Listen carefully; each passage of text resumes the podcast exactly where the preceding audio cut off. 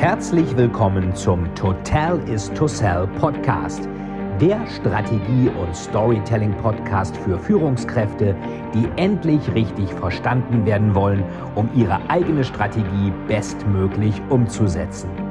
Hier dreht sich alles rund um Ihre eigene Story und Strategie für Ihr persönliches Happy End. Viel Spaß!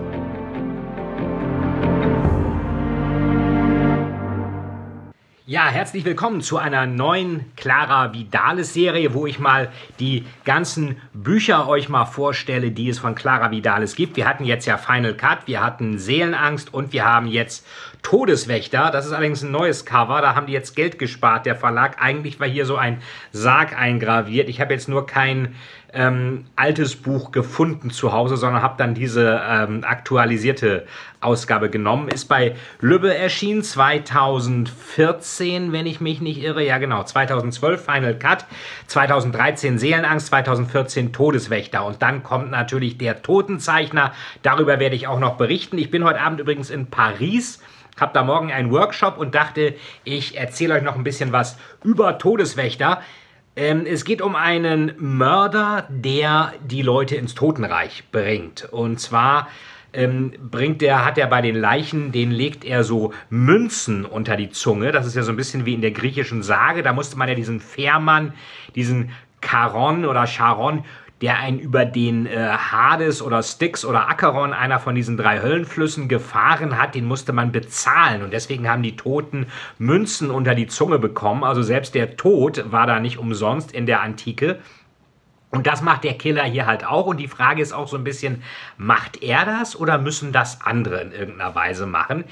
Der Grund, warum der Killer so wird, ist ähm, ganz krasses Justizversagen. Er hat nämlich selber, also Leute, die er sehr liebte, sind umgebracht worden und er ähm, rächt sich eigentlich an allen, die dann diese, diese ähm, ja, Gerechtigkeit nicht vollbringen konnten. Das heißt auch hier drei Opfer, die unterschiedlicher nicht sein könnten, drei Menschen, die ihrer größten Angst ins Auge blicken, ein Mörder, der das grausamste Spiel aller Zeiten spielt. Hier steht noch so schön düster und packend erzählt, ein Hochgenuss für Thriller-Fans, sagt hier der geschätzte Autorenkollege Arno Strobel.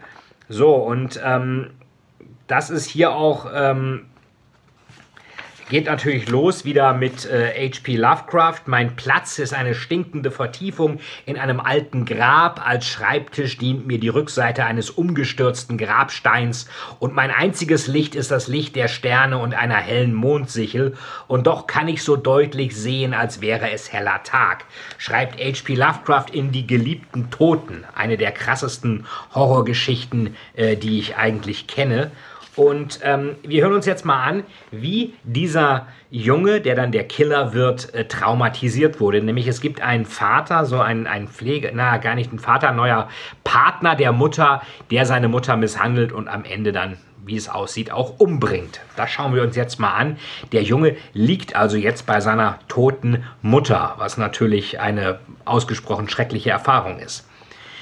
Der Junge wusste nicht, wie lange er dort gelegen hatte. Er lag an ihrer Schulter, zusammengerollt wie ein Embryo im Mutterleib.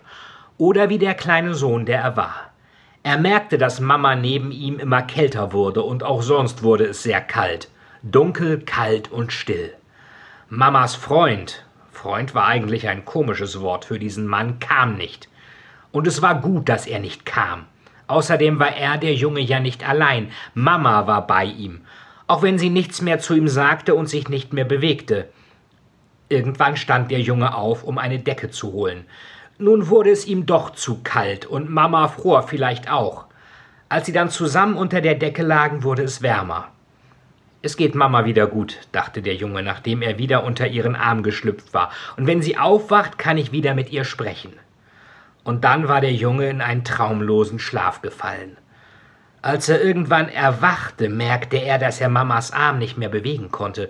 Irgendwie fühlte der Arm sich ganz steif an, so starr und steif, dass der Junge sich nicht mehr aus ihrem Griff befreien konnte. Er wollte Mama fragen, wie es ihr ging, doch irgendetwas sagte ihm, dass es unklug sei, wenn er jetzt auf dem dunklen Flur in der Tiefe der Nacht die eigene Stimme hörte. Und vor allem, wenn er dann von Mama keine Antwort bekäme. Er versuchte es noch einmal, konnte sich aber einfach nicht aus Mamas Griff befreien. Aber vielleicht wollte er das auch gar nicht. Vielleicht war es besser, hier genauso zu liegen wie Mama. Sie war schließlich seine Mama und die durfte er nicht allein lassen, auch wenn sie kalt und seltsam hart wurde. Er kuschelte sich trotzdem an sie, aber das wurde immer schwieriger. Er hatte vorhin ihre Hand hochgehoben, um zu sehen, ob es ihr besser ging, aber Mamas Hand war einfach heruntergefallen ganz schlaff und schwer, und war mit einem dumpfen Geräusch auf den Boden geprallt. Jetzt nahm er ihre Finger. Sie fühlten sich nicht mehr an wie die Finger, mit der Mama früher im Winter immer seine Hände gewärmt hatte. Diese Finger waren wie kalte, harte Wäscheklammern. Er hielt ihre Hand trotzdem. Es war ja seine Mama, er musste sie festhalten, musste bei ihr sein. Sie hatte doch sonst keinen, und sie sollte nicht allein sein. Wenn sie tot war, würde auch er tot sein er würde bei Mama bleiben. Und es war dem Jungen, als läge er nicht auf dem Flur der schmutzigen kleinen Wohnung, sondern als wären sie beide Mutter und Sohn gemeinsam in einem großen Sarg auf einem riesigen Friedhof. Plötzlich erschienen Bilder von diesem Friedhof von den Augen des Jungen. Es war ein Friedhof mit uralten Grabstein, krumm und schief, von Wind und Wetter glatt geschliffen, und am Himmel standen Sterne, die auf die Gräber schauten wie Löcher an einem schwarzen Leichentuch. Zwischen den Sternen hing eine dünne Mondsichel wie eine silberne Klinge. Überall waren umgestürzte Grabsteine, windschiefe Kreuze, verwelkte Blumen, und über allem lag der Geruch von faulender Vegetation. Langsam kroch das Licht des Morgens durch die schmutzigen Fenster und erreichte den dunklen Korridor, in dem Mutter und Sohn die ganze Nacht gelegen hatten. Bleich und vorsichtig kroch das Licht in den Flur, und verlieh Mamas Gesicht einen fahlen und falschen Farbton. Es schimmerte in ihren Augen, die leer und verloren zur Decke starrten. Dann, nach und nach, fiel das fahle Licht auf den Körper des Jungen und den seiner Mutter, wie sie zusammen auf dem staubigen Flur lagen, ein Bild des Grauens, der Verzweiflung und der Ergriffenheit zugleich. Als das Licht dann immer heller in den Korridor fiel, sah der Junge die Flecken. Rote Flecken in Mamas Gesicht und an den Händen, Hände, die sich gar nicht mehr wie die von Mama anfühlten, sondern wie etwas Hartes, Fremdes. Der Junge wusste nicht, dass die roten Flecken Leichenflecken waren, die entstanden, wenn der Kreislauf stillstand, weil das Herz nicht mehr schlug, so dass das Blut nach unten sank und durch die Haut hindurchschien. Aber das wusste der Junge nicht, noch nicht und so lag er neben Mama auf dem Boden des Flures, zitternd vor Kälte und erfüllt von einer auswegslosen Traurigkeit, aus der ihm der Tod der beste Ausweg zu sein schien. Irgendwann klopfte es an die Wohnungstür. Der Junge hörte es, reagierte aber nicht sofort, denn bevor er aufmachte, fragte er immer seine Mama. Er überlegte, ob er Mama auch diesmal fragen sollte, fürchtete aber irgendwie, dass sie nicht antwortete. Polizei, Feuerwehr, rief eine Stimme. Ist jemand da drin?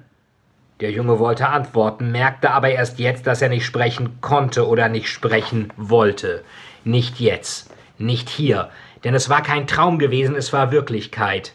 Die Wohnung, in der er mit Mama eng umschlungen im Flur lag, war ein großes Grab, in das sanftes Morgenlicht fiel, wie die Sonnenstrahlen des Frühlings in eine verlassene Krypta. Doch er war, es war und blieb ein Grab, und in einem Grab spricht man nicht. Und was die Grabräuber da draußen anging, denen würde der Junge nicht die Tür aufmachen. Dann hörte er einen Knall. Die Tür flog aus den Angeln. Draußen stand die Polizei und Feuerwehrleute mit einem Rambock. Die Männer mussten sehr viel Kraft aufwenden, um den Jungen aus den Armen seiner Mama zu befreien. Totenstarre, murmelte einer. Schon länger tot, der andere. Lasst mich! kreischte der Junge und erkannte, dass es seine Stimme doch noch gab. Lass mich bei Mama! Ich muss bei Mama bleiben! Er trat um sich, als die Polizisten ihn aus dem Klammergriff seiner toten Mutter herausschälen wollten. Junge, deine Mama ist tot! sagte einer der Feuerwehrleute, der es mit Psychologie wohl nicht so hatte. Willst du bei einer Leiche bleiben? Der Junge verstummte, während ihm die Tränen über die Wangen liefen, als wäre eine Schleuse geöffnet worden, aus der das Wasser still herunterlief. Keine Schluchzer, überhaupt kein Laut, stumm, einsam. Er weinte, wie ein Toter weinen würde, wenn Tote weinen könnten. Die Polizei, die, der Polizist erzählte später, die Nachbarn hätten eine blutige Schleifspur auf der Treppe gesehen. Sie kam von der Mama, als ihr böser Freund ihr eins auf die Nase gehauen hatte. Die Spur führte die Treppe hinauf und endete an der Wohnungstür, wo der Junge mit seiner Mama wohnte. Und dann war da noch der Geruch, der die Nachbarn verwundert hatte. Der Geruch, den der Junge erst jetzt bemerkte. Ja, das war eine sehr traurige Szene aus Todeswächter. Das, äh, viele sagen, das ist wohl die traurigste Szene, die ich überhaupt je geschrieben habe. Eigentlich auch eine schreckliche Vorstellung. Und ähm, hier geht es halt darum, Rache, also klares Rachemotiv. Und zwar, wie kann ich den, an den ich mich rächen will, wie kann ich den am meisten wehtun? Vielleicht daran, dass sie gar nicht selber sterben, sondern den Tod eines geliebten Menschen selbst sehen oder vielleicht sogar selbst herbeiführen ähm, müssen.